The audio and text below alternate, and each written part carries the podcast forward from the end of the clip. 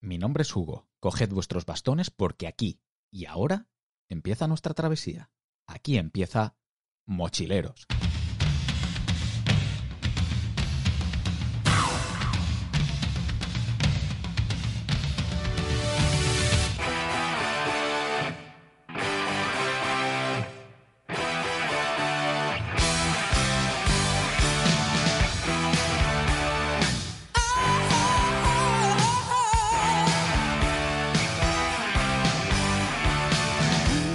Bienvenida tropa, un programa más, otra semana, otro día más que seguimos aquí, metiditos en casa y, bueno, pues eh, volvemos otra vez a, vuestros auriculares para, pues para tratar de distraeros un ratillo, básicamente, porque tampoco es que podamos hacer mucho más, por desgracia, pero bueno, por lo menos tratar de pasar el, rato eh, disfrutando y, hablando, conversando de las cosas que más nos gustan.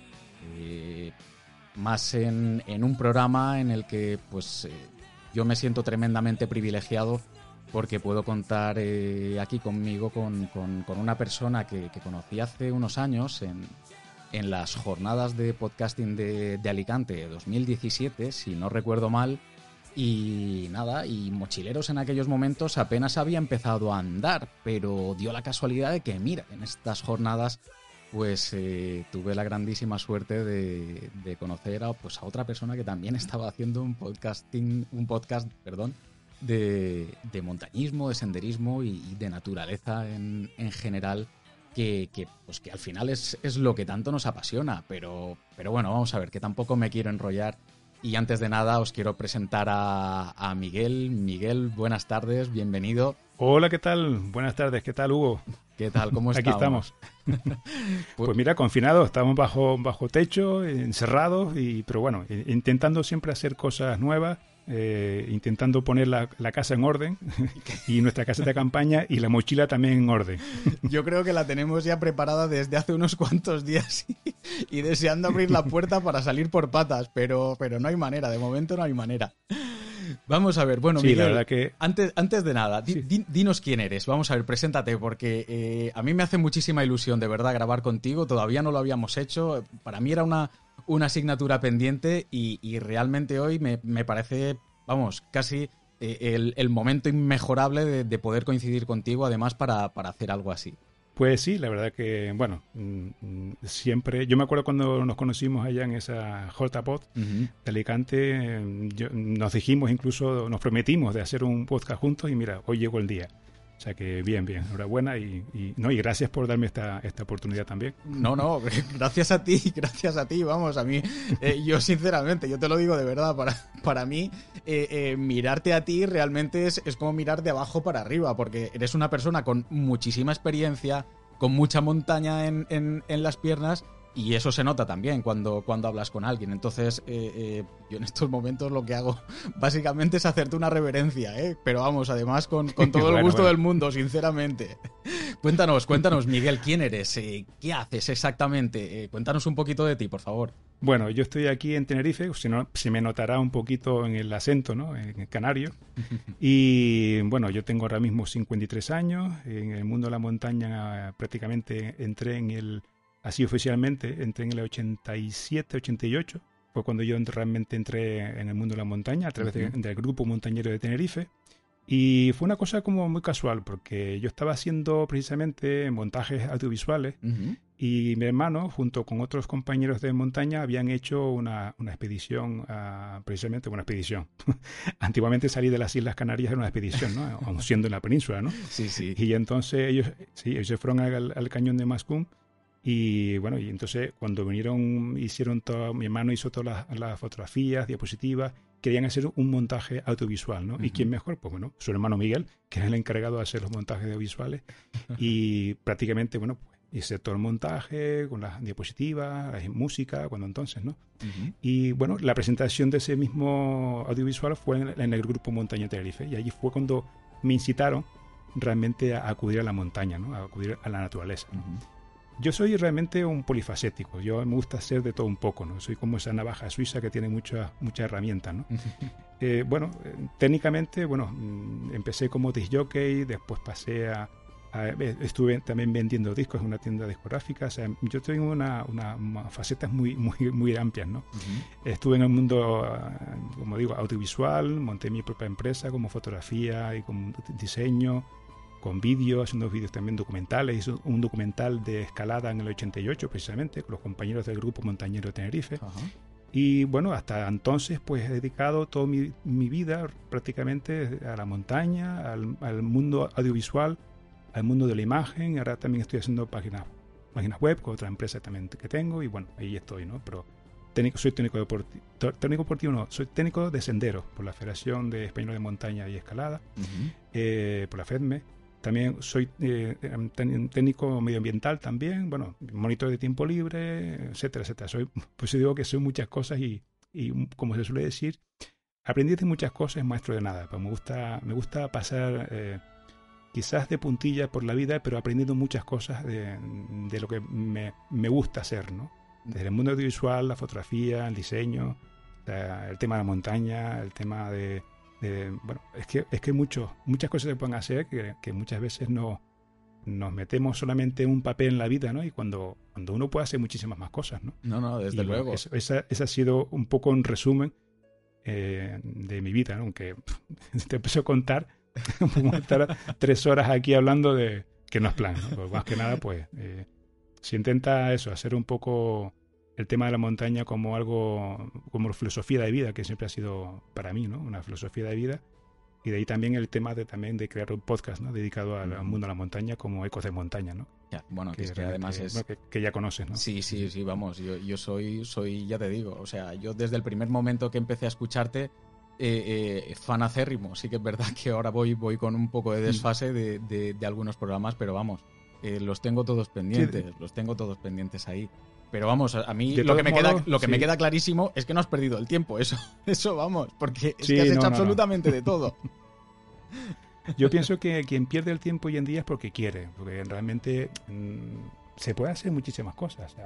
Eh, no solamente ya el hecho de, de, bueno, cargarte la mochila a la espalda y salir a la montaña, que, está bien, ¿no? Sino que la vida es, es larga, pero al mismo tiempo es corta, porque cuando uno se pone a pensar, diciendo, no, pues si, si te, apetece hacer un tipo de actividad o tienes incluso la destreza de hacerlo, ¿por qué no te metes y lo haces? ¿no? O sea, mm, es simplemente tener la, las ganas de hacerlo, simplemente, ¿no? Y ya digo, o sea, el mundo de, mm, a nivel personal, que uno puede hacer miles de cosas en la vida. Claro, porque a veces nos encasillamos en, en, los títulos, ¿no? O sea, ¿qué es lo que, que has estudiado, ¿no? Pero y hoy en día el tema del titulitis ya está un poquito ya desfasado, ¿no? Y hoy en día se, se aprecia a la persona por sus conocimientos, su experiencia, ¿no? Sí, totalmente. que evidentemente, pues claro, puede hacerlo bien o puede hacerlo mal, ¿no? Pero ahí está la formación, están las academias, están los libros, o sea, todo está en los libros hoy en día, ¿no? Y hay muchísimas academias que te pueden enseñar muchísimas cosas, ¿no? Los propios compañeros que te enseñan trucos, eh, que te enseñan cómo caminar en la, en la, naturaleza, cómo caminar en la montaña, ¿no? Que no solamente, bueno, sí, evidentemente está las escuelas oficiales de montaña, que es una cosa prácticamente nueva, ¿no? Desde el año prácticamente 2000 hasta hoy en día eh, se ha un poco institucionalizado el tema de la montaña, ¿no? Que ya están las escuelas de, montaña, técnicos deportivos de montaña, etcétera, desde el año 2000 para acá. Pero antes no había nada, o sea, había lo que era las formaciones, eh, bueno, sí, había la, la federación, la escuela de montaña, pero a nivel nacional, pero a nivel regional no había nada, absolutamente nada, ¿no? Solamente era el conocimiento de tus compañeros que, sabían cómo hacer las cosas, eh, te pegabas a ellos eh, y aprendías un montón de, trucos, técnicas y bueno, y lo pasabas súper bien, ¿no? Que eso es la, verdadera escuela de naturaleza de la montaña, es, vivirla y, hacerla evidentemente con conciencia y con, respeto, ¿no? También muchas veces, A veces lo perdemos, ¿no? Claro, claro, no, no, al, final, vamos, eh, yo la poca experiencia que tengo y ya desde que era, desde que era un crío vamos, lo, lo que vi en todo momento es que la experiencia la adquieres sobre todo cuando te acercas a más gente y, es el resto de gente quien te termina enseñando al final estos conocimientos, ¿no? Sobre todo eh, eh, gente que es más mayor que tú, eh, por la general. O, bueno, siempre que eres, que eres más joven, yo en mi caso, a mí siempre me ha ocurrido, he terminado acercándome pues a, a gente más mayor, incluso siendo un chaval, estaba más a gusto acercándome a, gente adulta porque me daba la sensación de que en ese sentido tenía muchísimo más que aprender que, yendo con, a lo mejor con, chavales de mi edad, eh, más en, este tipo de cosas, ¿no? Pero, pero es, algo curioso Que, claro, sí, el, tema de, institucionalizar eh, la montaña o el cómo transitar la montaña o, los títulos para poder ejercer como, como profesional, eh, estos de hace cuatro días realmente. En realidad la montaña ha sido algo, no diré anárquico, pero, pero casi casi en realidad. Sí, no, eh, evidentemente hoy en día se, se exige tener, digamos, que la formación pertinente para tú poder ejercer como tal, ¿no? Como si eres profesional de la materia, ¿no? Lo mínimo, ¿no? Porque, mm, bueno, para eso están las escuelas, para eso están, digamos, que esa formación que dices tú, evitar incluso al mismo tiempo el intrusismo profesional que existe, ¿no? Correcto. Que, que se, mm, realmente por eso mm, se, se ha exigido o se, se, está exigiendo cada vez más el tema de tener la titulación oficial para tú ejercer de, guía de montañas y en, el caso de que seas guía de montaña o de escalada o de barranquismo o lo que sea, ¿no? Cualquier deporte de montaña, ¿no? De naturaleza, ¿no?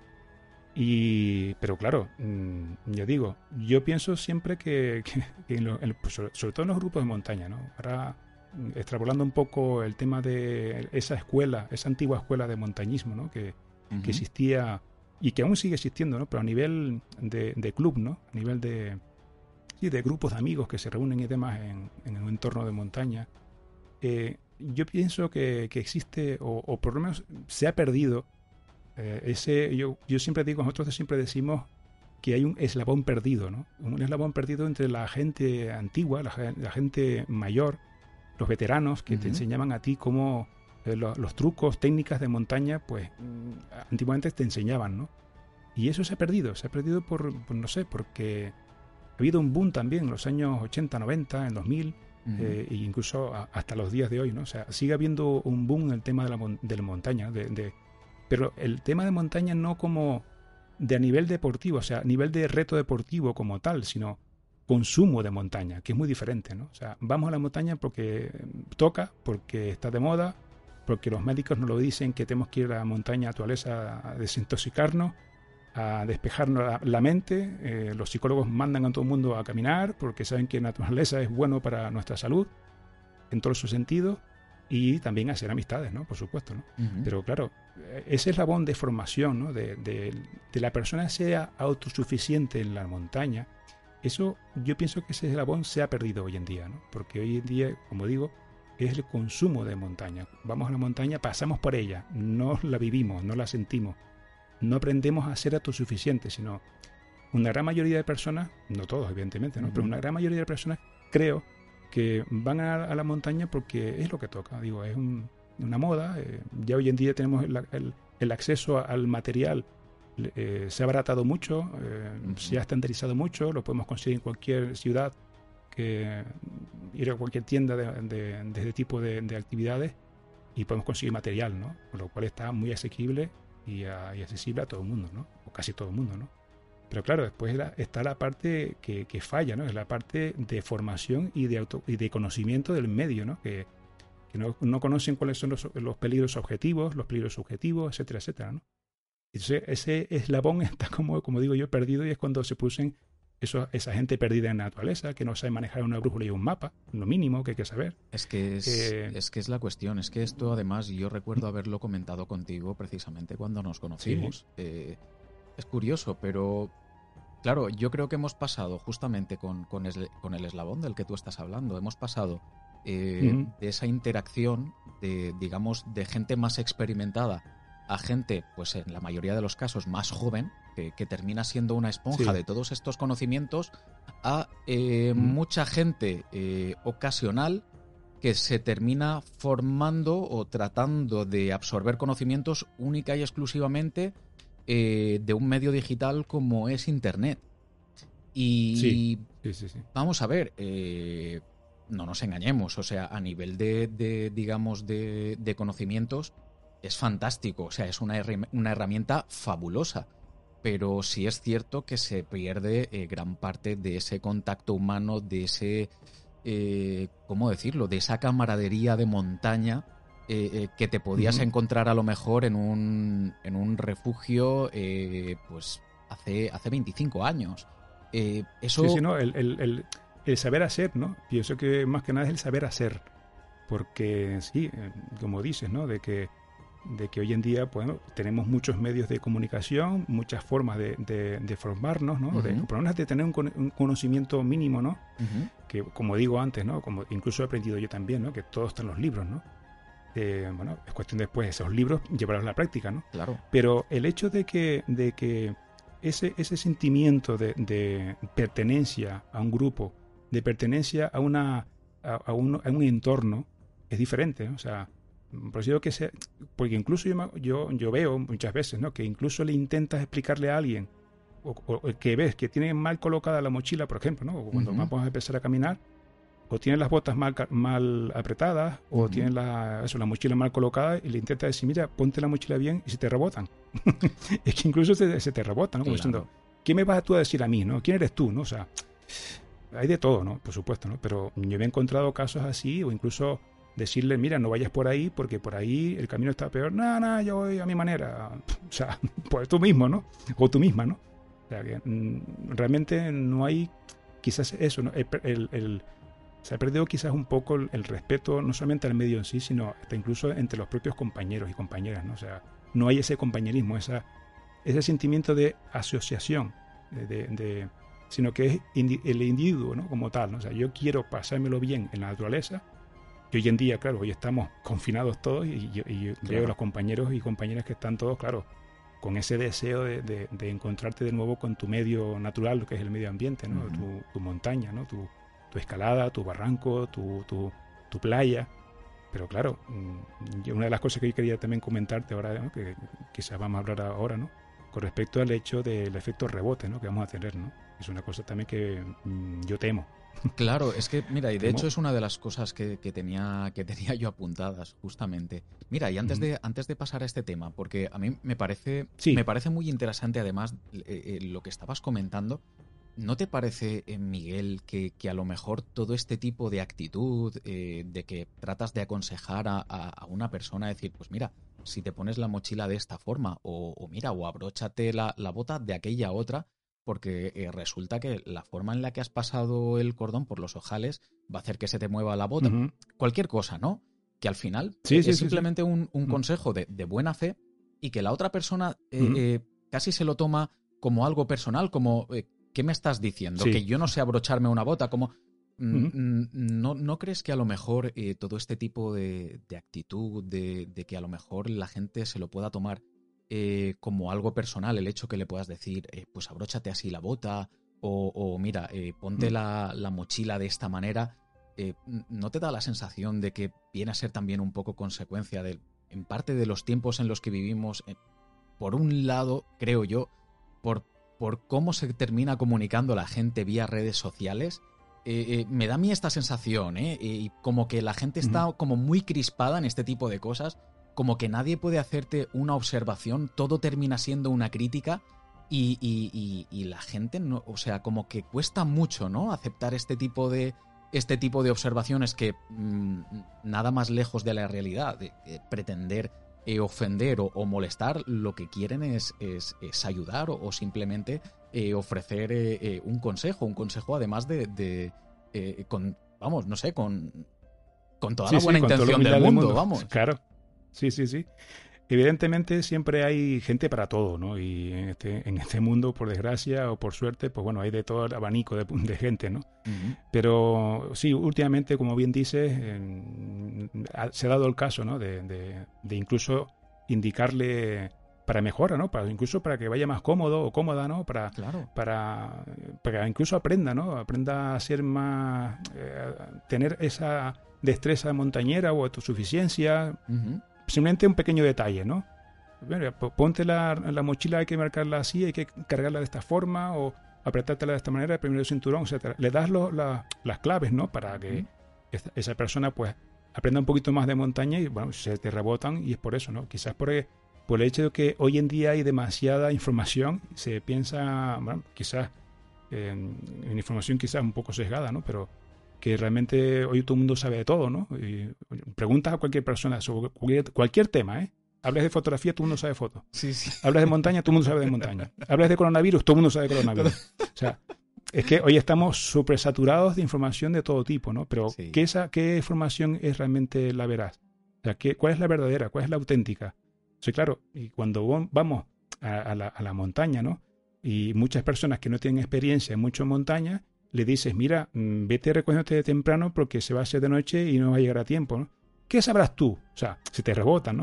Entonces tienes que estar midiendo, eh, midiendo incluso las palabras también, hacerle, hacerle entender a las personas de que, mira, es por tu seguridad. O sea, no te lo digo por, por, ni ofenderte, no te lo digo ni por, por, por, fastidiarte el día, sino simplemente porque, mira, yo tengo bastante experiencia en el tema y mira, te voy a enseñar cuatro trucos. Y le pones como ese pequeña, o sea, le enseñas cuatro truquitos y te pones a su altura y le haces entender de que eh, con ese planteamiento no va a, llegar a buen, a buen fin, ¿no? Y, pero claro, mm, por eso es que quizás también hay mucha tensión, hay mucha tensión en el ambiente. Eh, yo espero que esta, este tiempo que hemos estado eh, confinados, pues también nos permita cambiar un poco de actitudes, ¿no? De ser un poquito más eh, reflexivos, más tranquilos, porque vamos demasiado acelerados por la vida, ¿eh? creo yo. ¿eh? Yo creo que sería, sería fantástico, sería fantástico, sobre mm. todo por en parte por lo que dices. Ya, vamos a ver, es que ya algo tan básico como, como la relación con, con otras personas, la forma en la que nos comunicamos, eh, yo creo que hay momentos en los que llega a puntos que son totalmente surrealistas. Eh, no, sé, no sé muy bien si por el aborágine del, del día a día que llevamos, eh, por el trabajo, no, te sabría decir, pero... Sí, hay muchas, evidentemente hay muchas tensiones, ¿no? Hay muchas tensiones porque hay muchos condicionantes que nos rodean, ya sea a nivel familiar, a nivel personal, a nivel de, profesión incluso, ¿no? Ese, pues igual estás haciendo un trabajo que no te gusta para nada, ¿no? o estás haciendo, sí, una actividad que simplemente estás cumpliendo eh, la nómina al final de mes, pero eres infeliz, ¿no? Haciendo lo que haces, ¿no? Correcto. Por eso cuando nos ven a nosotros, ¿no? Que, estamos eh, dedicados al mundo de la montaña, ¿no? Que mm, te dicen, tú estás vacilando, ¿no? o cuando me veían a mí haciendo fotos, yo, qué gozada, ¿no? Eh, qué divertido, ¿no? Yo, no, perdona, o sea, hay que saber también cuáles son los papeles de cada uno, ¿no? O sea, claro. es como decirle, es como decirle a un a un bombero o un no, incluso hasta los agentes forestales, ¿no? Dice, ¿qué chachis se están pasando, no? yo, perdona, o sea, cuando hay un incendio, yo estoy eh, eh, yo estoy frente al fuego, estoy apagando un fuego que, ¿sabes? Que estoy exponiendo mi vida ante un peligro que, que, está ahí, ¿no? Que, vamos, que me estoy quemando, vaya. Y, claro, cuando la gente piensa que estás en un medio natural o que estás trabajando, llevando gente a otra gente de excursión u otra gente para que conozcan lugares de más, como guía, ¿no?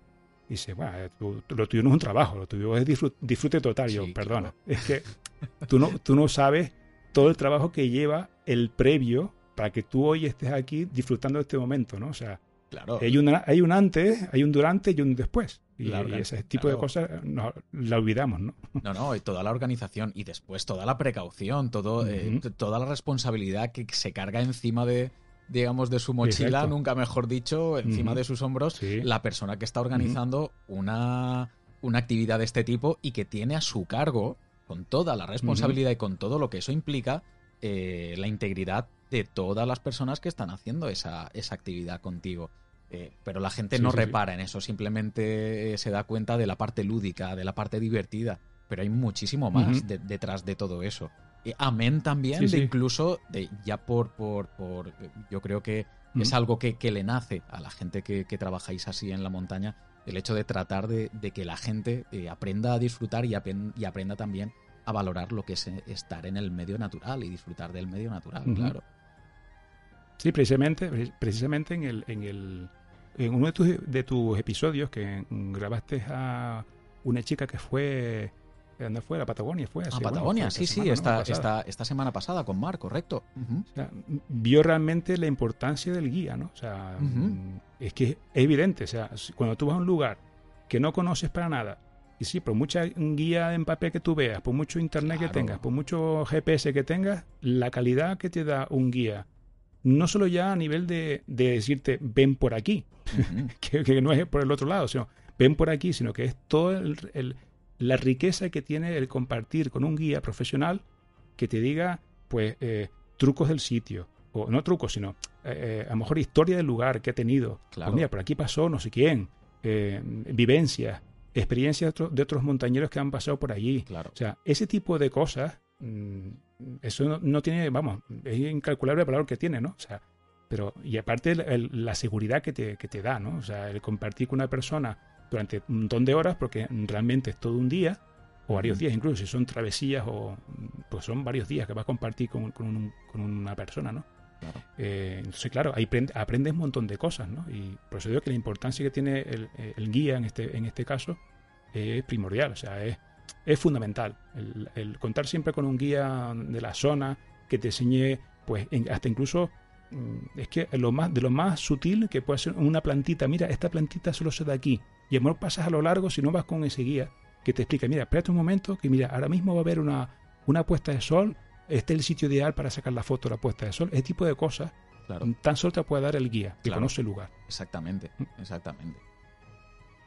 Pues es Pues que, sí, sí, no, eh, eh, es que, no, no, es que, es que es verdad, es que es verdad, es que eh, eh, es lo que estabas diciendo, es que la gente solamente se percata de este tipo de cosas, pero, pero hay muchísimo más, hay muchísimo más a nivel de trabajo, de preparación, de, de, de todo, de absolutamente todo, de material, de, de, de saber quién, quién puede estar preparado, quién puede no estar preparado.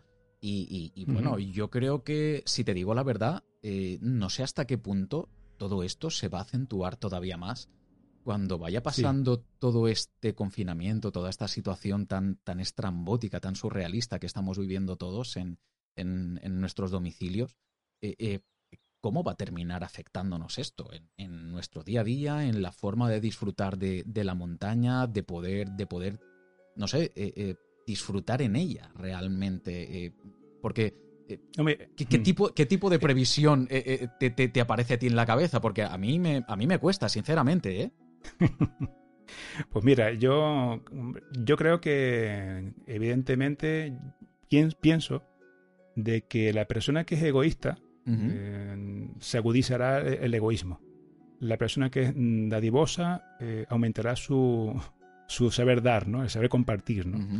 Eh, yo pienso que la, la condición humana mm, se, se acrecienta mucho más en este tipo de, de- de actos. ¿no? Mm, yo pienso que el efecto rebote que va a tener el, el tema de, de- ir a la montaña, ¿no? en, todo su, en todas sus variantes, ya sea no solamente el, el típico, bueno, hacer el senderismo, Ujú. porque hay zonas, evidentemente, que se han ido cubriendo, la propia vegetación va cubriendo el sendero, va cubriendo el camino, Claro. ¿no?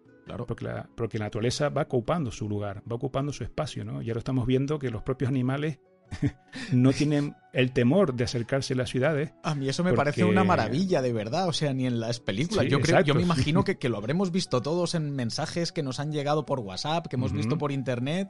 No, pavos reales en Sí. Madrid, jabalíes en Barcelona, eh, cabras montesas en medio de la plaza en Chinchilla, aquí en Albacete, osos en, en un pueblecito de Sí. Asturias. O sea, que cosas que realmente en, en- en una situación normal ni te planteas. Pero claro, eh, eh, ¿no? eh, Claro.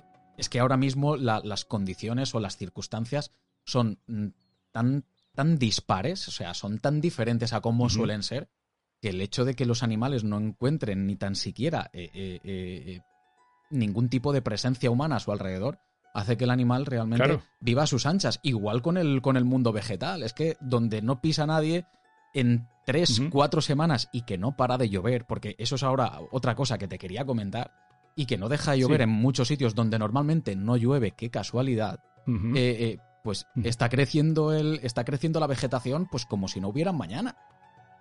Sí, sí, sí, sí. No, incluso especies que hacía tiempo que no eh, salían o no eh, salían, le, le salían la- la- las flores, ¿no? Está empezando a salir, o sea, están incluso como cosa, como misterio, ¿no? Parece como un milagro, ¿no? Que, que aparezcan incluso especies protegidas que, que se van, eh, van creciendo en abundancia o incluso la floración de especies que nunca han estado o incluso hacía años que no florecían y ahora están empezando a brotar, ¿no? O sea, que mm, la magia existe y es porque por el simple hecho de pararnos. Sí, El sí. simple hecho de pararse el ser humano, que es el, más, el que más destruye todo el medio ambiente, toda la naturaleza y todos nuestros ecosistemas, el más destructor es el ser humano, eso está claro. Y, y es una evidencia. ¿Qué pasa? Que el efecto rebote, como digo antes, va a ser devastador, porque lo que sea, lo que sea eh, aunque mm, mm, suena un poquito pesimista, ¿no? Pero yo sí intento ser lo más realista posible, ¿no? Evidentemente habrá gente que, sufrirá, digamos, o, los efectos de... Sufrirá, pero en, positivo, ¿no? De, los efectos, de decir, wow, ¿no? Cuando, cómo, ha, cómo ha mejorado el ambiente, cómo ha mejorado la atmósfera, eh, cómo ha mejorado todo, ¿no? hasta incluso las especies eh, animales, ¿no? De, en cuanto acuáticos, ¿no? aquí tenemos pues agua alrededor, ¿no? Tenemos Islas Canarias, tenemos agua a, nuestro alrededor y están apareciendo especies que es imposible de ver en la costa. Delfines, ballenas.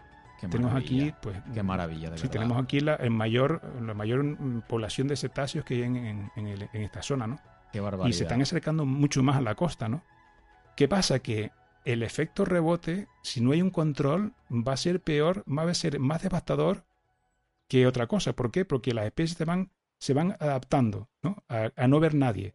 Se van adaptando a no ir motores de, motos acuáticas, a no ir falúas, a no ir en, barcos. Entonces, claro, se van acercando más a la costa, van ampliando su espacio y cuando llegue el humano de nuevo, ¿qué pasa?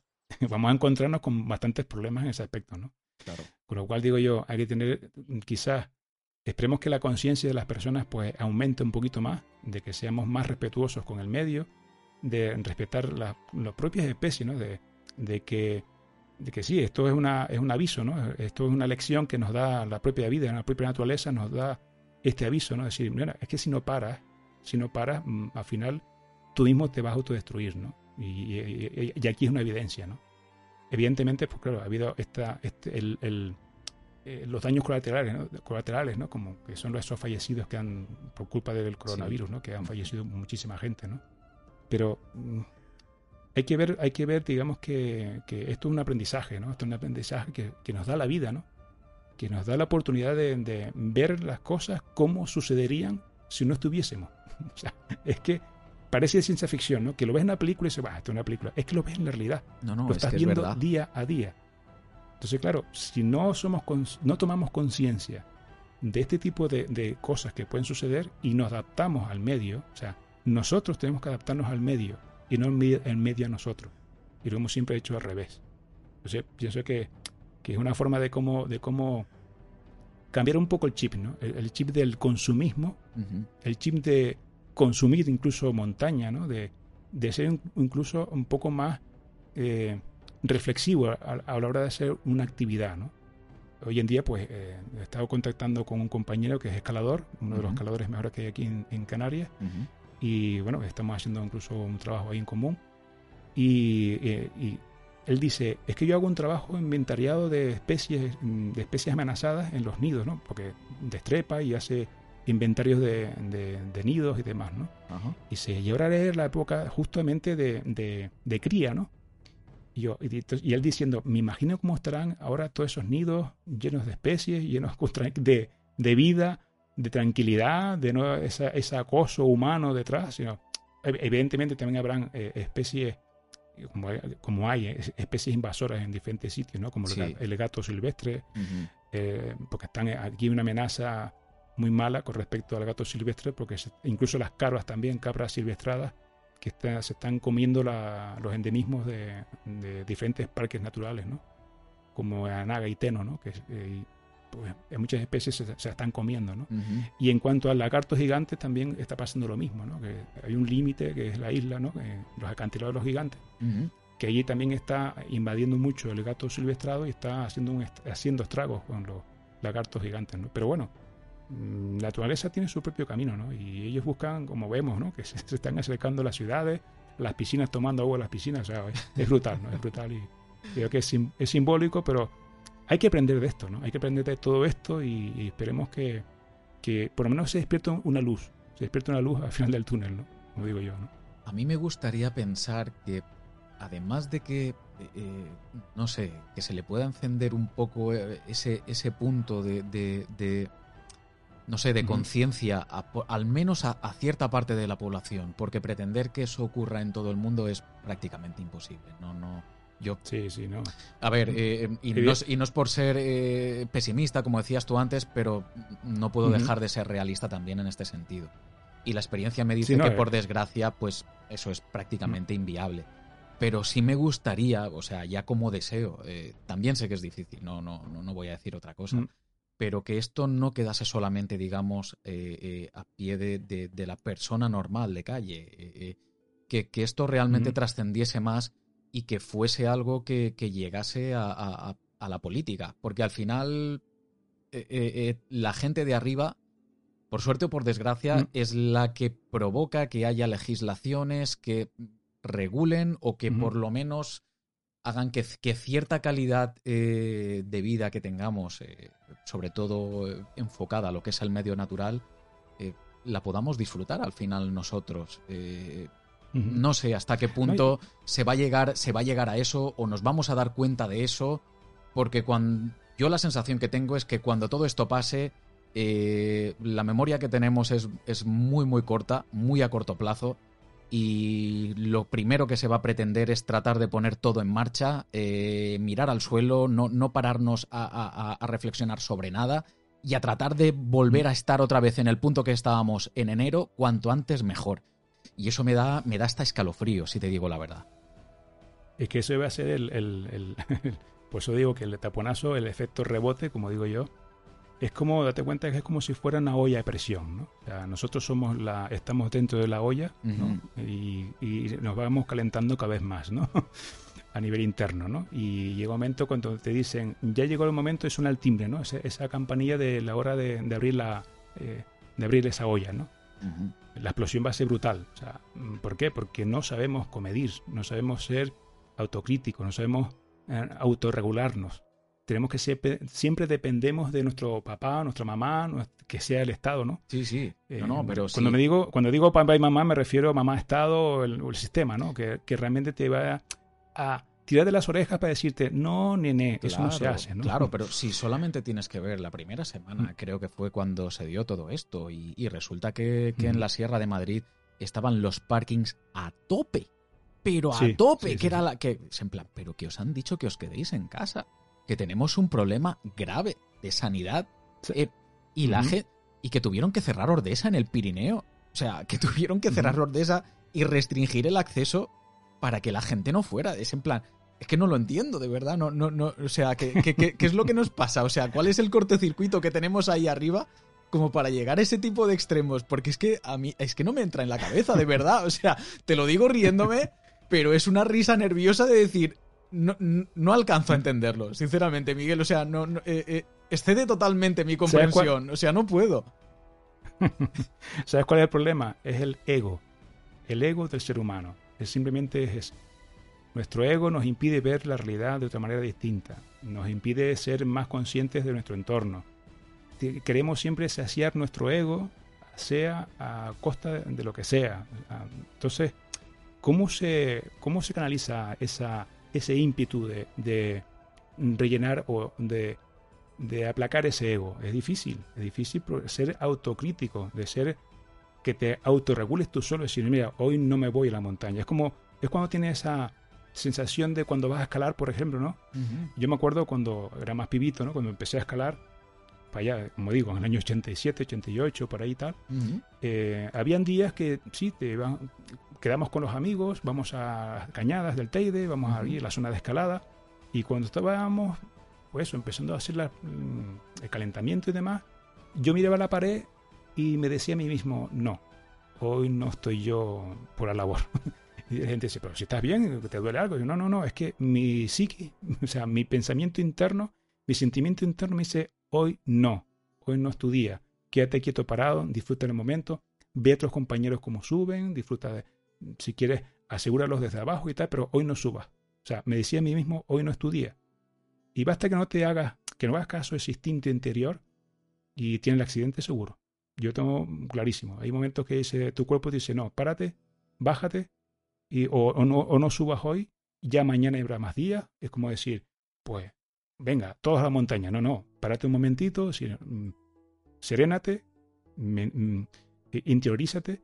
Es decir, realmente te sientes con fuerza, con ganas, eh, estás en tono muscular, estás con ese ánimo de subir, ¿sabes? Sí, sí, es, escucharte tu interior. Es que no es. hoy no. Claro, no, no es una cuestión física, no es una cuestión de estar preparado físicamente, de estar fuerte. De... No, no, esto, mira, eh, de hecho es, curioso, esto, esto mismo, lo que, que, me comentas tú, eh, eh, me lo comentó hace mucho tiempo un amigo que se llama Iker, que además ha hecho también escalada deportiva. hizo con, también un, un, programa con, conmigo hace tiempo. Y efectivamente dice, es que hay gente que físicamente está vamos, preparada, no, preparadísima, pero psicológicamente no es apta. No es que no esté preparada, es que, es que no tiene, o sea, no tiene conciencia. y, en, muchos casos, eh, para según qué actividades, el hecho de no, de no ser apto precisamente en este tipo de, de, en este tipo de temas, eh, lo que puede hacer es que tengas un accidente, que tengas un accidente grave realmente. Sí, sí, no. Por eso digo que hay que saber eh, conocerse a sí mismo conocer cuáles son tus límites, saber cuándo hay que decir que no, saber pararte, eh, no dejarte llevar por, la, por el entorno, por las circunstancias del momento, por, la, por el, esa energía, eh, digamos que colectiva, decir, no, no, espérate, ¿por qué, ¿por qué tengo que hacer yo lo mismo que todo el mundo? O sea, hay que pararse y decir, realmente yo hoy me siento con fuerza, con ganas, o incluso ir de montaña mismo, ¿no? De, de, ir a un lugar determinado porque es lo que toca, ¿no? no, decir, saber decir que no, es simplemente saber decir que no, como en todas las cosas en la vida, ¿no? Saber decir que no es bueno. sí, sí, es, a ver, eh, al final es una cuestión de, decisión, y de decisión personal y de, de, conocerse a mm. uno mismo. Es que es eso, es que muchas veces, muchas veces eh, es un tópico, pero, pero como se suele decir, una retirada a tiempo en muchísimos casos es una victoria. Es preferible poder, poder, poder volver mañana a intentarlo que no tener la oportunidad de volverlo a intentar. Es que es algo tan básico, tan, tan primordial.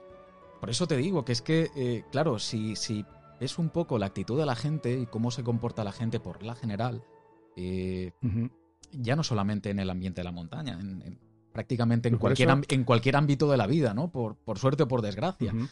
Pero, pero sí, sí, hay... Eh, nos hemos acostumbrado a, tenerlo todo o, a conseguir todo lo que queremos en el momento, de forma inmediata, de forma automática, ya mismo, porque sí. Y punto, ya está. Y, yo creo que hemos perdido un poco el, valor o el saber valorar realmente el, esfuerzo de, conseguir las cosas o de, llegar a un punto de decir, vale, he tenido que dar estos tres pasos primero para poder conseguir dar este cuarto.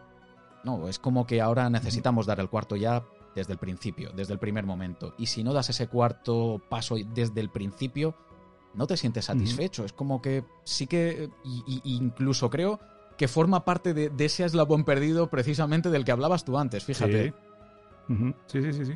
Es saber estar, es saber, digamos que, el respetar el medio, respetarte a ti mismo, o sea, es, es, todo un conjunto. O sea, hay que pensar de que una persona de por sí tiene que tener un pensamiento holístico, un pensamiento, eh, digamos que, compaginado en armonía con, con, todo, ¿no? Porque tú también formas parte del todo. Claro. Además tener, que ya no estamos llevando, nos estamos yendo a la metafísica ya. Sí, sí, es... estamos desvariando ya el tema. Yo soy, Mira, yo soy, como siempre digo, yo soy un libro abierto. El problema es la página.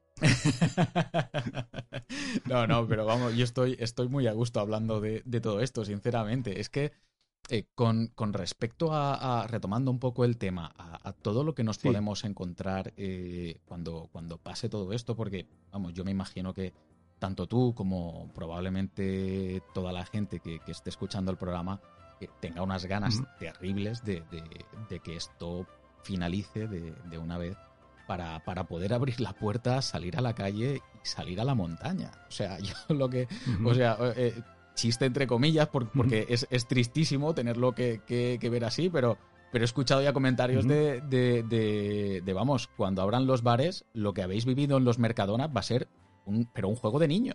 O sea, claro, entonces, claro, te das un poco eh, cuenta de, la situación que estamos viviendo, ¿no? Pero, pero sí que es verdad que, claro, eh, eh, el que más y el que menos está haciendo planes para tratar de salir o mira, cuando termine esto me voy a ir a tal sitio o quiero hacer esta actividad o pero pero claro ahí está digamos que claro ahí está el autocontrol sea, ahí está, digamos, que la madurez de la persona de ser, eh, que tener, tener ese autocontrol de decir, quieto, parado. O sea, mm, la montaña sigue estando ahí. Claro. incluso eh, cuanto eh, se, se, está demostrando, ¿no? Que cuanto menos voy a ella, cuando vaya a ir, va a estar mucho mejor. Correcto. O sea, no es el, el, el la, eso, ¿no? El, la estampida, ¿no? Vamos todos como bandadas y vamos a destrozar. Es como si fuera, eh, como si no hubiera un mañana, ¿no? Cuando hay, hay como, como suele decir, como decimos nosotros, hay más días que chorizos, ¿no? Claro, y claro. Hay que saber, digamos, que, que ser, digamos, que comedido, ser respetuoso eh, y al mismo tiempo tener paz interior. O sea, no, no, por más que corra no va a llegar más lejos. que no va a llegar. Claro, es que... Pues con mucho corre no llega. yo no, no, sé si tú tienes la misma percepción, pero yo tengo la sensación mm. de que en el momento que digan se termina el estado de alarma, la gente puede volver a salir a la calle de forma normal tengo la sensación de que esa primera semana, esas dos primeras semanas, vayas donde vayas, no sé, tengo la sensación de, de, de esa, de, de, una estampida, tal y como estaba. Igual a lo mejor estoy exagerando, exagero yo en mi cabeza, pero, pero me da un poco sí. la impresión de que va a ser un poco así. Y es, y es en plan. Es como es, claro, no, no, sinceramente, no, no, no, tengo ganas de participar de eso, lo, lo digo de verdad. ¿eh? Uh -huh, uh -huh. Es como. Es el síndrome de abstinencia, ¿no? O sea, cuando sí. te, te, reprimen a hacer una, una cosa, eh, nuestra rebeldía interior, nuestro, nuestro rebelde que tenemos, llevamos dentro, ¿no? Decimos, estoy harto, ¿no? Pues voy a, a vivir lo que no he vivido en 20, en, en, dos meses, ¿no? O sea, en un día, ¿no? Mm, vamos a ser más comedidos y porque es que realmente no merece la pena hacer ese tipo de, de actos tan, tan brutales, ¿no? Porque yo pienso que, en primer lugar, yo pienso que va a haber una desconfianza en cuanto a, porque, claro, estamos eh, adoctrinados, entre comillas, uh -huh. nos han enseñado el tema de mantener la distancia, el uh -huh. tema de seguridad. Evidentemente, haber una etapa de miedo, sigue estando un miedo latente ahí, porque, porque es así, es real. O sea, es un miedo que se nos, se nos ha inculcado, ¿no? Del miedo al, al peligro, ¿no? El miedo a a infectarte tú también, uh -huh. el miedo a contagiar a otros, ¿no? Que está ahí.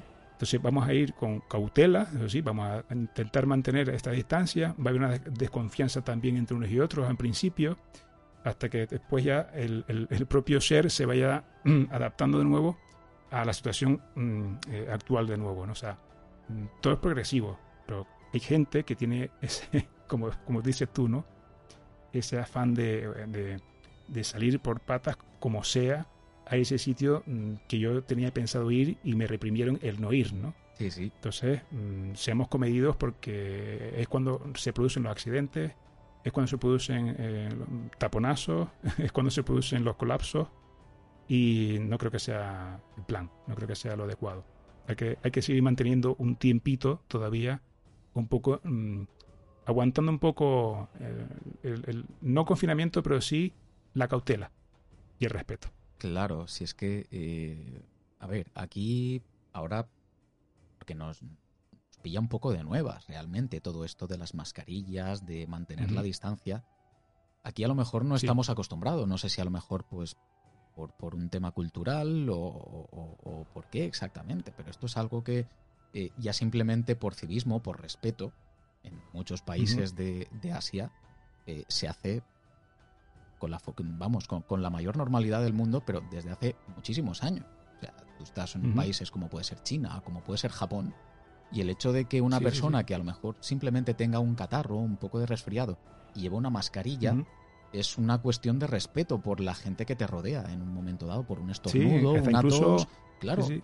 Hasta, hasta, incluso un saludo, ¿no? El, el, bueno, aquí tenemos costumbre de saludarnos, nos abrazamos, damos la mano, damos el, porque sí, somos muy latinos y somos muy cálidos, ¿no? Uh -huh. Pero realmente eh, lo que hay que mantener incluso es esa... Eh, por eso los orientales tienen esa filosofía, ¿no? Eso, los japoneses, los chinos y demás, se saludan con el, el saludo a distancia, ¿no? Agachan la cabeza, saludan así, ponen las manos una frente a otra y, uh -huh. o tienen su propio saludo como muy parece como arcaico, ¿no? Pero es más que nada por respeto a la otra persona, ¿no? O sea, Eso es. Es posiblemente por, por, por no contagiarte. Mmm, hay muchas maneras de saludar. O sea, uh -huh. Solamente a la mirada ya es un saludo. En tema es más que nada la intención que tú pongas en esa mirada, ¿no? Eso o la intención que tú pongas en ese saludo, ¿no? Porque hay muchos abrazos que no son sentidos. Entonces, lo, importante es más que nada sentir las cosas que hagamos, ¿no? Y cómo las hacemos.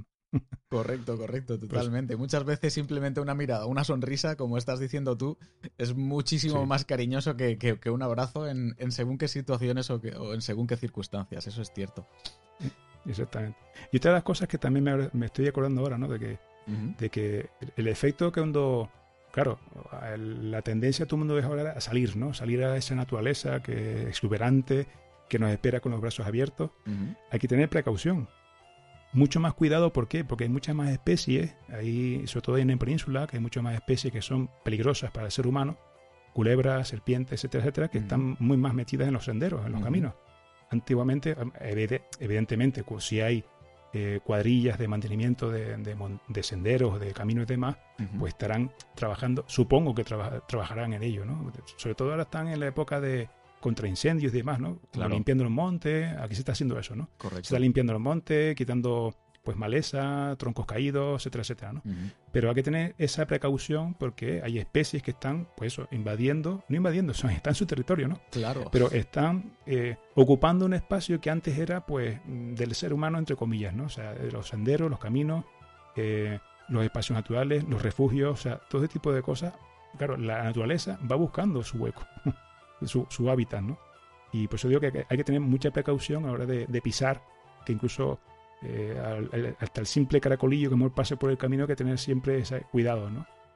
De, no, pisarlos y de, y de, tener esa precaución en, caso de, especies que son peligrosas para el ser humano.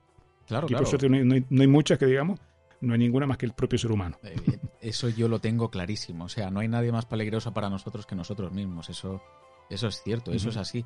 Pero es que es así, nos vamos a encontrar con, senderos, con caminos eh, llenos de vegetación que por muchas veces que hayamos pasado por allí, eh, probablemente nos vamos a sorprender en el momento que, volvamos a transitarlos. Eh, vamos a ver probablemente una cantidad de animales que, no habíamos visto en los entornos que estamos acostumbrados a, visitar cuando, cuando subimos a la montaña o cuando estamos en, parajes de, costa también en, los que solemos, que solemos visitar. Es que eh, yo creo que ahora me da la sensación de que en apenas dos meses que hayamos estado metidos en casa, los ecosistemas por sí solos van a aumentar eh, de forma drástica su, lo, que es, eh, digamos, su ámbito de, actuación, ¿no? tanto a nivel de flora como, como a nivel de fauna. Sinceramente. la, propia, hasta la propia calidad del aire, ¿no? O sea, claro, bueno. El oxígeno que hay, la, calidad visual. Claro, claro. viendo las noticias, ¿no? De, que se están viendo los Himalayas desde muchísima distancia que no se que no se veían desde la Segunda Guerra Mundial, ¿no? O sea, cosas inverosímiles, ¿no? Qué, Brutales, ¿no? Qué barbaridad. Pero fíjate, si, si tú me estás hablando de Himalayas, yo te voy a hablar de Murcia. O sea, Murcia, o sea, cuando mm. hablas de Murcia o a mí por lo menos me ha, ocurrido siempre. Yo soy de Alicante, vivo en Murcia por, por tema de trabajo, pero yo desde que vine a Murcia estoy viviendo aquí desde 2014, si no recuerdo mal, y la sensación que tengo de Murcia es que es un lugar muy seco, pero mucho. Y cuando digo mucho es mucho, llueve muy poco a lo largo de todo el año. Y en el mes y poco que llevamos metidos en casa, eh, yo te puedo decir que el 60% de los días aquí ha llovido. Curioso, ¿eh? lo, que hace, lo que hacemos cuando nos paramos, nos paramos claro. quietos, todos parados durante eh, estos días, ¿no? O sea, un mes, dos meses, o sea, a ver, brutal cómo puede cambiar el ecosistema, ¿no? Yo no, no quiero decir nada y no es una acusación ni una acusación velada ni nada por el estilo. Yo lo único que digo es que ahora mismo las avionetas no pueden salir por el tema de las lluvias, por el tema de, de, las huertas. Y, y es que es así, es una realidad, lo siento muchísimo pero la atmósfera que tenemos y la cantidad de porquería que echamos a la atmósfera eh, influye directamente sobre lo que consumimos, sobre lo que respiramos y sobre nuestras propias vidas. Es, es una barbaridad, es una exageración. Para que te hagas una idea, fíjate, fíjate la barbaridad que te voy a decir ahora, eh, Miguel. Yo cuando vine aquí, el coche que tenía en esos momentos, resulta que eh, la chapa del capó la había tenido que cambiar porque un par de años antes había tenido un golpe.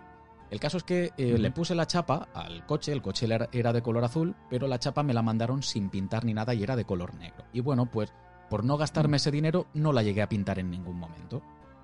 La chapa era, ya te digo, de color negro. el coche estuvo viviendo todavía eh, un par de años desde que tuve el golpe en Alicante. En Alicante estamos hablando de, una ciudad que además tiene un ambiente marino que supuestamente es de los ambientes eh, más dañinos a nivel de corrosión y demás. Pues yo cuando llegué aquí a Murcia, dos años después, el coche estaba normal, estaba perfecto. Tres meses después, solamente tres meses después de empezar a vivir aquí, el, color de, esta chapa del capó eh, se quedó como de color óxido. Se había corroído completamente en tres años, en tres años, en tres meses solamente de vivir aquí y de que el coche estuviese durmiendo en la calle por la atmósfera, por la lluvia, por, por el ambiente en sí. o sea, se corroyó aquí en Murcia. Y yo me quedé de Sí, la lluvia, la lluvia ácida, sí, sí. Yo me quedé de piedra pero de piedra, te lo digo de verdad. Entonces, con este tipo de cosas te das cuenta realmente de, lo agresivos que podemos llegar a ser y de que no somos conscientes de, que eso es así. Pero, pero hasta un punto realmente bárbaro y, te puedes, ya te digo, te das cuenta con, cosas que son tonterías, pero que efectivamente están ahí. Lo que pasa es que a lo mejor no las consideras, no, no, no les das la importancia que tienen porque no te afectan a corto plazo, somos muy cortoplacistas en ese sentido, y no te afecta, no, no, tú no te das cuenta que sea eh, un perjuicio, eh, yo que sé, a nivel respiratorio, o, pero sí influye desde luego en la calidad del aire que estamos respirando cada día. Eh, y, esto, y esto influye directamente en, la vida tal cual, ya ni tan siquiera en, en, en la montaña, ni en... No, no, en, nuestro día a día, en la vida. Pues eso de repente aquí yo tengo la sensación de que se ha parado, ya te digo, o sea, porque está lloviendo cada dos por tres en Murcia. Y, vamos, y a mí me encanta de verdad, la, rabia que me da es no poder salir a disfrutarlo a la calle o a la montaña o a salir a correr. Pero mira, ¿sabes qué te digo? Que ya podré salir, no te preocupes, pero que llueva, que llueva lo que tenga que llover, porque es que me parece fantástico en ese sentido. Sí, sí, sí. Evidentemente esto, vamos, va a haber un antes y un después en todos los aspectos, ¿no? Pero claro, como digo, ¿no? El tema es saber eh, cómo vas a actuar a partir de ahora, ¿no? Pero claro, mm, ¿cómo podemos cambiar nuestra actitud? ¿Cómo podemos cambiar después de tantos años, después de lo que se dice, ¿no? Cuando, que lo vemos en los medios de comunicación, lo vemos en la televisión, el hecho de decir, cuando regresemos a la normalidad. ¿Qué es la normalidad? Claro. Miedo me da la normalidad. Claro, es que es eso. Es que prefiero, prefiero esta anormalidad. Claro. Que te diga. Es que si, si, si, lo único malo de esta normalidad es el, hecho de no poder salir de casa y no poder disfrutar de, según qué cosas. Pero, pero es que es que da que pensar, precisamente. O sea, que en Madrid de repente dejen de ver el cielo de color marrón. Esto es una barbaridad. Yo creo que hacían muchísimos años que esto no lo podían disfrutar en, en Madrid capital. Eh, es que te asomas a, la ventana y el cielo es más azul de lo que lo habías visto en un porrón de años. Ya, ya te digo, este eh, eh, yo creo que en Madrid o en las capitales, en las ciudades grandes, ya podrán mirar para el cielo y ver las estrellas. que, ya sería, que ya sería una pasada poder, poder disfrutar de algo así en, una gran ciudad, ya, ya solamente con la contaminación lumínica que tienen. Pero el hecho de no tener esa neblina de contaminación, esa boina, esa chapela que se les queda por encima a todas las ciudades cuando estás accediendo, es, es, tremendo. Pues por eso tenemos que cambiar, por, eso tenemos que cambiar nuestro modelo eh, de vida, nuestro ritmo frenético de vida tenemos que cambiarlo, eh, nuestro sistema de consumo hay que cambiarlo, el sistema de, transporte, de, medios de, locomoción hay que cambiarlo. El tema del petróleo ha bajado una barbaridad. Ya se han puesto de acuerdo en diferentes países de bajar el precio, no el precio, sino, aparte del precio, por supuesto, la producción en sí, ¿no? Se han dado cuenta de que esto va a, menos, ¿no? Claro. Y la tendencia va a ir a eso, ¿no? Lo que pasa es que, claro, hay mucha presión detrás y mucho lobby y, bueno, está intentando que esto es, un parón, pero cuando cogen otra vez carrerilla, miedo me dan. Por eso digo que, que, que si este modelo mm, energético y demás hay que también verlo como una oportunidad para decir, bueno, ya tenemos que ser, cambiar un poco esos modelos eh, que sean más sostenibles en el tiempo, ¿no? Tenemos energía fotovoltaica, tenemos energía maremotriz, tenemos energía geotérmica, hay muchísima tecnología para ello. vamos a apostar más por ello y, y, ir poquito a poco, que ya hay que hacer, incluso este ha sido un gran paso, ¿no? Con esta experiencia de estos dos meses sin, sin tener ese consumo eh, masivo de, combustibles fósiles, ¿no? vemos que la atmósfera se ha cambiado, la capa de ozono se ha mejorado bastante mucho, mucho más, eh, etcétera, etcétera. O sea, todo ha sido a mejor. A nivel medioambiental ha sido muchísimo mejor, ¿no? Pues vamos a mantenerlo, vamos a mantenerlo. Yo me imagino, yo a veces me pongo a hablar con mi mujer, ¿no? Y nos reímos de vez en cuando, ¿no? De, visualizando un poco a Greta, ¿no? La gran activista medioambiental, ¿no? Me imagino que la estará, me estará brincando de lo lindo dentro de su casa, pero estará brincando lo lindo de, ver cómo se ha parado todo, ¿no? De, su sueño, su sueño, su ilusión, se ha, se ha materializado. Sí, sí, totalmente. De pararse todo, ha conseguido su sueño, o sea, mm, increíble, ¿no? Es que es, es, es, a mí me resulta tremendo que, que cuando los países eh, hacen, bueno, pues esta, estas cumbres de, mandatarios en los que se acuerda eh, tomar medidas para mm. que en los próximos años eh, no suba eh, la temperatura global del planeta dos grados. Y nos estamos dando cuenta que si paramos las máquinas durante un mes y medio, resulta que, China, en China ha descendido, creo que era toda la contaminación, toda la, producción de, de, creo que era dióxido de, nitrógeno, no, recuerdo ahora mismo el gas. O sea, casi el, casi el 30%. Casi el 30% había leído yo. O sea, una barbaridad, una exageración que, no nos podemos ni imaginar eh, el, impacto, el impacto en, positivo que tiene esta reducción de gases tan radical y tan brutal que sí que es verdad que, como estabas diciendo tú, que a, ciertos eh, lobbies y, a ciertas empresas que, pues bueno, pues su economía dependen de esto, eh, no les interesa, por supuesto. Pero es que lo que yo creo que nos interesa a todos es tener un planeta donde poder vivir, porque si no tenemos un problema de verdad. ¿eh? Sí. Eh, yo creo que, hombre, sería una utopía por mi parte, ¿no? incluso muy atrevido a decir de que sería interesante hacer este parón una vez al año, aunque sea un mes o un 15 días. Yo 15, 20 días, un lo he leído así general. Sí, sí, yo esto lo he leído ya en más de un sitio y mira lo que te, digo, ¿eh? ¿eh? Yo, sinceramente, yo no estaría en desacuerdo con ello. Que pasa es que me da la sensación. Es como si fuera, es como si fuera, venga, vamos a, eh, por ejemplo, el día de fin de año, ¿no? Que el día eh, pues más señalado, que es el 31 de diciembre. Bueno, pues aquí se acaba una etapa, empieza otra, ¿no? Pues bueno, pues el 31, de, el 31 de diciembre, a partir de las campanas de las 12 de la noche, nos metemos todos en la casa y a partir de ahí vamos a hacer un retiro espiritual, como quien dice, un parón general para mantener, digamos, que la Tierra que se mantenga y se regenere sola. Porque esto es para pensárselo, ¿eh? Pues eh, visto lo visto y, teniendo en cuenta cuál está siendo el resultado, eh, mm. porque sí es verdad que, como estamos viendo desde luego, las consecuencias de, los fallecimientos que, que, están sucediendo, pues no es algo grato. prácticamente todas las familias o, tienen mm. algún miembro o algún conocido o alguien ha llegado, es, es, algo duro. Desde luego no, no se lo deseo a nadie, mm. ni muchísimo menos, faltaría más. Pero sí que es mm. cierto que... Sí, sí, dime, dime, Miguel, perdón. Sí, no, la, experiencia, evidentemente, siempre toca a alguien cerca o incluso llegado o conocido. En nuestro caso, pues nuestra cuñada, pues también, bueno, mi cuñada, mi cuñada pues también eh, tuvo coronavirus, pero bueno, mm, se metió en su casa, es, joven y, se mantuvo eh, pues confinada 15 días, 20 días ahí en su casa y ya otra vez retomó de nuevo su vida normal, ¿no? Pero lamentablemente, claro, todos esos, mm, todos esos fallecidos que han, que han perdido, pues eso, pues, personas que han perdido a un familiar, eh, un abuelo, una abuela, una madre, un padre, o sea, eso es lo que más fastidia un poco ¿no? de, esas pérdidas ¿no? humanas. Claro, claro. Al pero, final es algo que no es deseado, por supuesto, pero es lo, que, es lo que estabas diciendo tú antes. Yo creo que eh, la consecuencia, mm. al menos a nivel ecológico, que, estamos mm. ya no sufriendo, sino, yo no diría sufrir, eh, más bien recibiendo y que tendríamos que recibirlo con los brazos abiertos, es el tener que darnos cuenta del bien que le hacemos a, cualquier ecosistema con el hecho simplemente de, de, pararse. De pararnos, de no influir en él. Eh, eh, bueno, ya, ya incluso lo veréis en el, en el programa del de, próximo programa que, que se emite de, de, Mochileros, con la segunda parte del viaje de mar,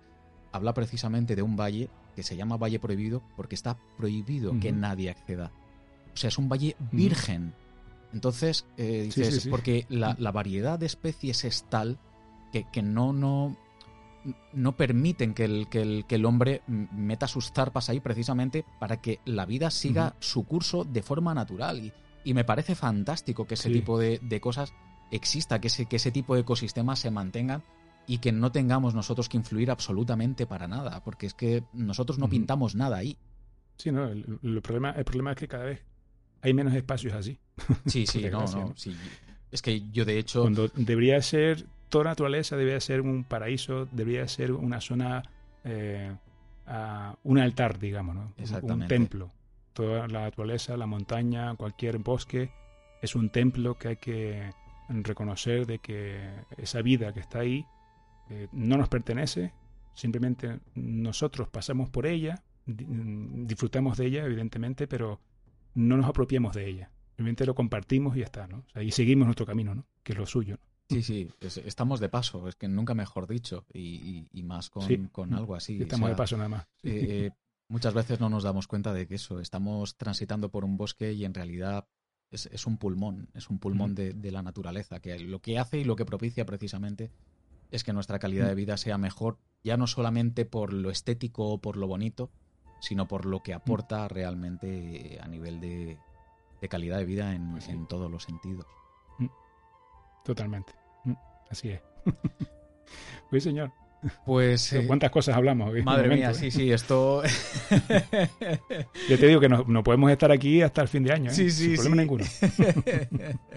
sí, bueno, pretendíamos, pretendíamos tener por lo menos una, una charla y yo creo que vamos. yo por mi parte estoy, estoy encantado, estoy encantadísimo. Eh, no sé, ¿eh? si, yo si quieres incluso podemos, podemos posponer y hacemos una segunda parte, porque yo tengo pendiente eh, visitarte en Ecos de Montaña, aunque lo tengas ahora mismo aparcado y hacer ahí un pequeño crossover entre por una parte y por la otra me parece además justo también yo cuando, cuando quieras. Sí, sí, sin problema ninguno. Soy, soy tuyo para lo que quieras, para cuando quieras y, vamos, yo encantadísimo de poderte acompañar en, en, lo que quieras hay más, como, como digo, hay más días que chorizos. eso es verdad, eso es verdad. No sé, eh, Miguel, ¿alguna cosilla que creas que se... Bueno, se nos habrán quedado en el tintero muchísimas cosas, evidentemente, pero no sé... Eh, ¿Alguna cosa que te venga ahora en la cabeza, a la cabeza que digas, ostras, pues mira, esto sí que no quiero que, se nos quede en el tintero? No, hombre, evidentemente, simplemente decir los oyentes, eh, a tus oyentes, que, que también son amantes de naturaleza, ¿no? amantes de la montaña, que tengan paciencia también, que reflexionemos todos, que hacemos, somos una gran comunidad, como dices tú, una gran tropa, que, que realmente estamos viviendo la naturaleza, la vivimos intensamente, con, con, pasión, pero esa pasión no puede ser tampoco nuestra perdición. Y simplemente mm, dar esa, ese espíritu de, de aventura, de ese esa, esa vibración que sentimos en la naturaleza, ¿no? Cuando estamos en ella, no se va a ir, eh, está ahí, incluso con más energía, ¿no? El tema es ser consciente de que cada huella que tú dejas en el camino, pues hay un, crea un efecto, ¿no? Digo que tomamos conciencia con tranquilidad, con paciencia y con, y con buen hacer, simplemente. Pues yo me quedaría un poquito con, esa reflexión, la de simplemente ser autoconscientes de lo que somos, de lo que provocamos y de tener un poco de paciencia, que la montaña va a seguir ahí, las montañas van a seguir ahí, los espacios naturales van a seguir ahí y que tenemos, tenemos mucho tiempo por delante para poderlos disfrutar como, como real. Exactamente. antes, de, antes de despedirte, Miguel, eh, y no es también forma de contacto, por si la gente se quiere poner en contacto contigo, te quiere comentar algo, o te quiere encargar algún trabajo de fotografía. Oye, nunca se sabe de dónde puede salir trabajo, ni tan siquiera. Cuéntanos, ¿dónde te puede encontrar la gente?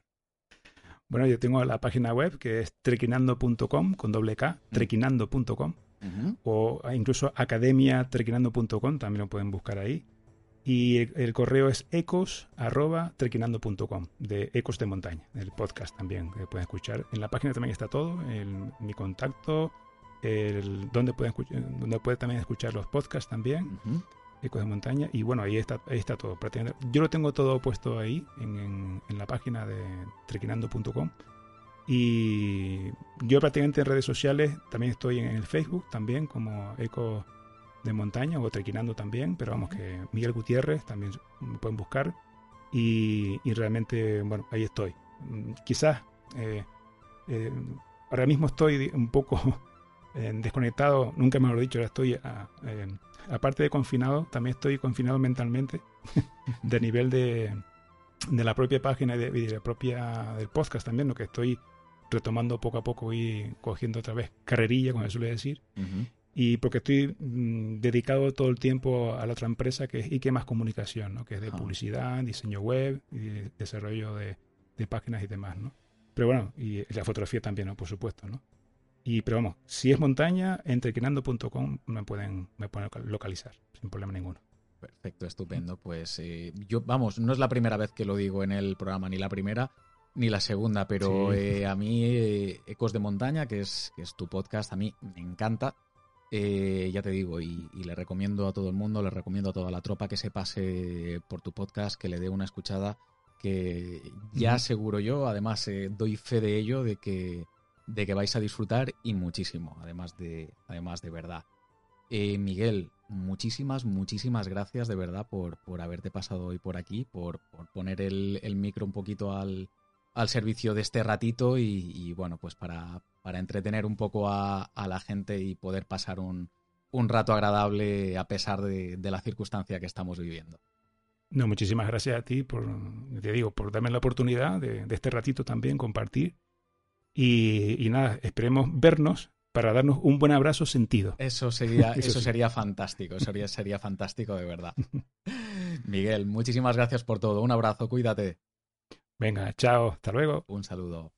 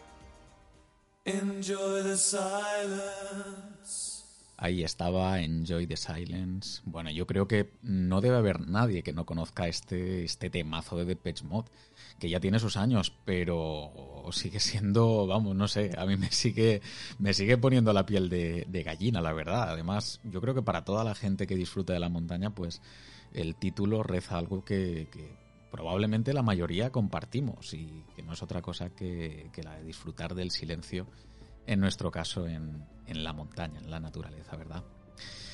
Muy bien, pues eh, os quería traer esta semana eh, un documental muy cortito, ¿vale? Como ahora estoy viendo muchos documentales y muchas pelis de este tipo, pues nada, yo os las voy recomendando para ver si vosotros eh, las disfrutáis igual que yo, ¿vale?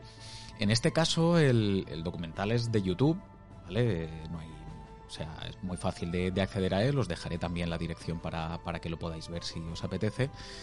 Y se llama Marcel Remy, 94 años en la cumbre. El, documental está en francés, ¿vale? Está subtitulado en inglés y no es difícil realmente. A poquito que os defendáis un poquillo, eh, ya os digo yo que no vais a tener ningún tipo de problema. Y a mí, eh, vamos a ver, es un documental muy cortito, muy cortito. Eh, nada, son apenas 20 minutillos, 20, 23 minutillos, pero me parecía de justicia comentarlo en el programa porque me pareció precioso, la verdad, ya que, bueno, pues eh, permite que conozcamos a, esta persona, a este hombre, a este suizo, a Marcel Remy, casi centenario ya, y que a día de hoy sigue subiendo paredes, pues como quien no quiere la cosa. Eh, no sé, a mí me parece algo admirable, ¿no? Eh, tener la determinación la y la motivación suficientes eh, a pesar de la edad y, sí, bueno, a ver, yo os aseguro que no lo digo ni por condescendencia ni muchísimo menos, lo del tema de la edad, ¿vale? Es que, bueno, pues hay que tener en cuenta que a pesar de las limitaciones, como él mismo dice en el documental, pues pues el pobre ya no tiene ni la fuerza que tenía antaño ni tampoco se recupera eh, todo lo rápido que a él le gustaría. Pero desde luego lo que no le quitan es esa ilusión y, esas ganas, ¿no? Eh, pero es que, a ver cómo, cómo lo digo, yo qué sé, es que eh, ver cómo se marca el tío, pues una subida de una pared, de un, un 5C en dificultad, subiendo de primero, pues mucho ojo, ¿eh? Y después, bueno, pues la preparación en gimnasios, rocódromos, para, para volver a acometer a, a, los 94 años, porque esto fue hace, fue hace varios años, si no me equivoco. Eh, el hombre es de 1993, nació en 1993, o sea que tiene 97 ahora mismo, es que es, una, es una locura.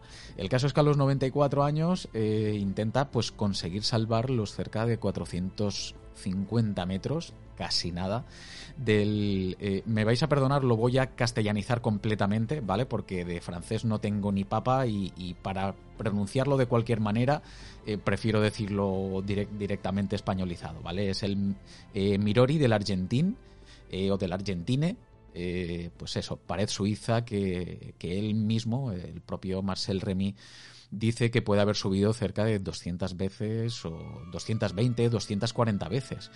Y pues oye, la verdad es que lo que hace es, eh, a mí personalmente me llena de, admiración absoluta ver a, esta persona, ver a este, a este hombre, pues eso, con su edad y, haciendo lo que, lo que consigue. El caso es que, bueno, pues Marcel Remy al final es, es padre y abuelo de, escaladores y alpinistas. Eh, y es un tipo que, bueno, pues eh, sigue dando un ejemplo de cómo disfrutar de las cosas que nos gustan sin tener ni tan siquiera que achantarse por, por la edad, o en este caso por la avanzadísima edad. Así que, eh, bueno, a mí me ha gustado mucho. Yo lo he disfrutado muchísimo. Como ya os digo, es, muy cortito, ¿vale? Os dejo el enlace de, de YouTube. Y, por cierto, eh, no os perdáis los créditos porque la verdad es que rematar esa subida con ese descenso, a mí me parece casi mágico, de verdad. Ahí os lo dejo, eh, os dejo ahí la incógnita para que lo veáis, para que le deis un vistazo, porque a mí, desde luego, a mí me, ha gustado muchísimo. Bueno, vamos con, los comentarios de, esta semana. En primer lugar, eh, quería comentar que me escribió un correo eh, Fernando Prieto, al cual saludo y le doy unas, vamos, le doy las gracias inmensas por, por, precisamente por lo que escribía, ya que en el correo pues me comentaba que sería interesante eh, tratar un tema que leyó en, un artículo del diario El País acerca del dopaje eh, en el que incurre la gente para, ascender el Mont Blanc. Eh, vamos a ver, yo te comenté que, lo iba a hablar en, el programa, pero es que me parece un tema pues con suficiente miga como para pasar así un poco de puntillas por encima. Entonces, pues me apetecía darle un poco más de profundidad, ¿de acuerdo, Fernando? Así que, eh, si te parece bien, eh, preparo algo precisamente para, charlar de este tema y así le damos, le damos un poco más de bola que, yo creo que lo merece, ¿vale? Porque me parece algo bastante interesante. Un saludo y muchas gracias por el, por el correo, Fernando. Bueno, teníamos a, a Sandra. Eh, a ver, por qué, porque luego me casca, ¿eh? El caso es que, bueno, dice, bueno, por fin me puse al día, querido. Menudo viajaco de luna de miel que se marcó, cha, eh, se marcó eh, Mar. Chapó por ella y su marido. Yo no me voy a casar para tener una luna de miel así, pero si, si lo hiciese, me apunto la idea. programazo. Pues mira, muchas gracias por lo de programazo yo estoy totalmente de acuerdo contigo con, con el tema de del viaje porque me pareció alucinante, ¿eh? me pareció una pasada. Nos decía también, eh, me encantó el programa de, de y espero que vuelva de nuevo porque me resultó muy ameno y me dejó con ganas de más. Eh, yo no te digo nada, Dani. La gente te lo dice, que no es cosa mía solamente. Así que ahí está, ahí está la propuesta. y bueno, ahora viene el, rejón. Eh, me dice también, aunque ya te lo he dicho en petit comité, te tiro de las orejas por aquí, ¿vale? Vigila tu volumen de voz. Hay momentos en los que te pierdes al hablar con Mar y es una pena. Así que te volveré a tirar de las orejas tantas veces como sea necesario para que aprendas que queremos escucharte. Un besazo enorme y en breve a por más sendas. Eh, pues da, gracias por la frecuencia semanal, que me encanta. Pues muchas gracias a ti por escribir, Sandra. Sí, sí, ya, ya te dije también que, lo del tema del volumen había tenido ahí un pequeño problemilla. Sigo, sigo aprendiendo porque he cambiado ahora algunas cosillas en el tema de, edición y de postproducción. Entonces, bueno, pues metí un poco la pata, me, dio mucha rabia. Pero bueno, nada, vamos aprendiendo programa a programa y espero que el, que el próximo salga perfecto o sea de tu agrado por lo menos. un besazo guapísima, muchas gracias por el comentario. Eh, Guyer, precisamente, eh, nos decía también que viajazo mar. Eh, tiene que ser una pasada subir al mirador de las Torres del Paine. Ojalá alguna vez tenga esta oportunidad. Y Hugo, nos estás mal acostumbrando. Gracias por el programa y por el currazo que te estás dando. Bueno, lo del viaje de mar es que yo creo que no tiene ni tan siquiera ya comentario posible. Yo lo digo, lo dije y lo sigo diciendo. Es que eh, tiene que ser un lugar absolutamente mágico y más para la, gente que vivimos al otro lado del charco, porque es que es, que es otro mundo completamente diferente y, una, una, pasada, una pasada para, los sentidos. Muchas gracias a ti por el comentario, Guyer, y bueno, pues ya sabes lo que siempre os digo. Si disfrutáis de los programas eh, y os distraéis un poquillo con ellos, yo encantado, porque yo también me distraigo haciéndolos. Así que eh, todos contentos al final. Nada, agradecer los, likes a, a, Guyer, a Manuel Álvarez, a Santi, a Sergi, a Diego Van Petegem, a Carlos Martín, Aupa a Carlos, a José M, a Sandra y bueno, por supuesto, mil millones de gracias a Mar una vez más por prestarse a grabar y, bueno, pues a contarnos eh, la experiencia tan increíble que fue eh, descubrir la, Patagonia y, las Torres del Paine. Y bueno, pues compartirla un poco con, todos nosotros. Así que muchísimas gracias, Mar, un abrazo enorme y un besazo para ti. Bueno, ya sabéis que podéis eh, ayudar muchísimo al programa con, el like en, en iBox y también con las estrellitas de, iTunes. Y bueno, pues por supuesto, suscribiros si aún no lo habéis hecho, ¿vale? Y compartidlo pues, con la gente montañera que conozcáis, que igual le puede gustar el programa. Eh, ya sabéis también que podéis encontrar mochileros en, en iBox, en Spotify, en iTunes, en Google Podcast, eh, también en Instagram eh, con tema de redes sociales. En, Instagram somos Mochileros Oficial, en Twitter arroba mochileros barra baja y también Mochileros Podcast en Facebook. ¿Vale? Yo, el, correo sigue siendo el mismo, también os lo, os lo repito, mochilerosoficial arroba gmail.com y bueno, pues ahora eh, también una pequeña web donde podéis encontrar un poco pues todas las redes sociales o el correo para tenerlo todo juntito y amén de ir publicando pues eh, los enlaces de los programas, noticias y, demás cosillas también en la parte del blog, ¿de acuerdo? Bueno, tropa, pues eh, nada, eh, ya nos queda una semanita menos, ¿vale? Paciencia, que en nada volvemos a estar poniéndonos las botas una vez más, estoy segurísimo. Así que bueno, pues para toda la gente que está al otro lado, y como siempre os digo, sed felices y buena senda.